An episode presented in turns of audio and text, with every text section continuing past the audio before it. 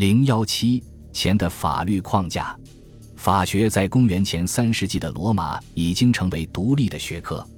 东罗马帝国的扎什丁尼皇帝在位期间，主持法学家们对整个罗马帝国的法律条文、法令和各种规定进行了系统性的集结和整理，去掉其中条文之间相互矛盾的地方，汇总成为人类历史上最重要的法学体系结晶——罗马法。这是众多法学家依据人们在长期社会生活过程中的互动和协作提炼出来的理性推理和逻辑思考，奠定了西方世界法学的基石和框架。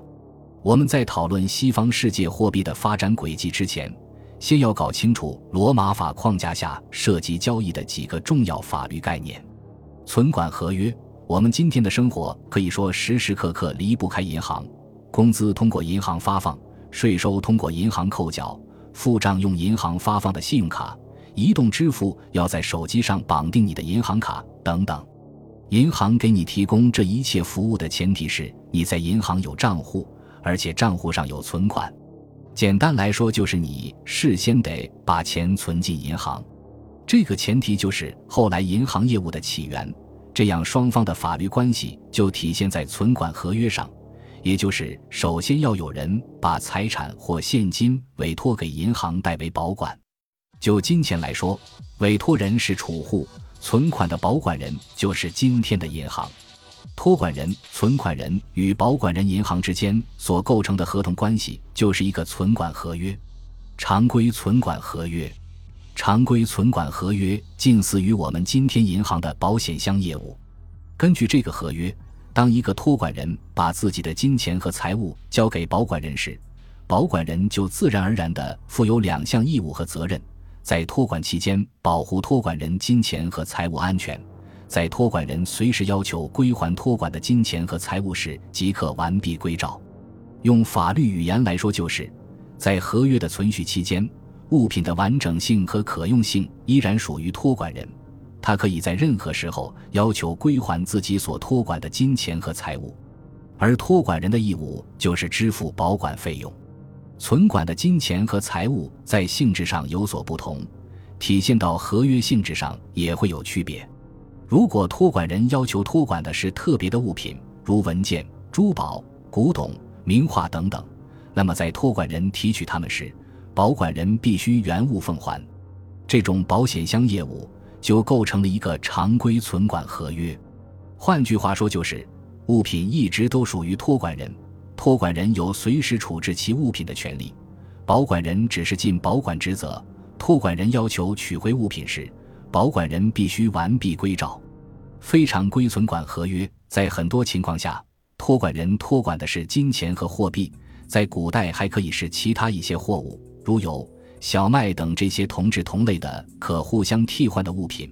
保管人在托管人要求归还时，还回的不一定是托管人当时交来的那个特定物品，而这并不影响存管合约的完整履行。在托管人的要求下，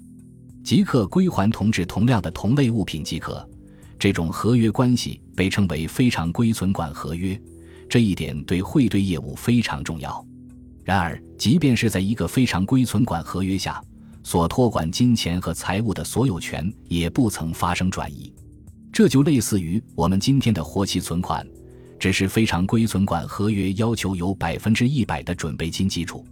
相信每个人把钱放在银行的活期存款里，都不会对自己随时可以支配这笔钱的权利产生任何犹疑。然而，对于银行是否要对活期存款持有百分之一百的准备金这一点，只要银行没有妨碍哪个储户取钱，事实上也没有人会对这件事较真。当然，如果发生金融危机，人们会不约而同的首先想到马上到银行取回自己的存款。挤兑就是这样发生的。借贷合约，借贷合约类似于我们今天的定期存款。当一个存款人将金钱委托给银行家，并明确在将来的某个特定时间才会取回时，这样的约定就构成了一个借贷合约，它与存管合约有着本质的区别。当委托人、存款人把一定数量的可互换货物或金钱按一个固定的时间区间交给人保管的时候，保管人、银行家的义务就是在规定的期限将同质同量的货物或金钱按合同约定的条件奉还给委托人，在借贷合同的有效期内，货物或金钱的所有权就被暂时地转移给了保管人、银行家。与此同时，债务人也就得到了该项货物或金钱临时所有权转移带来的临时收益权，并因此享有其完整的可用性。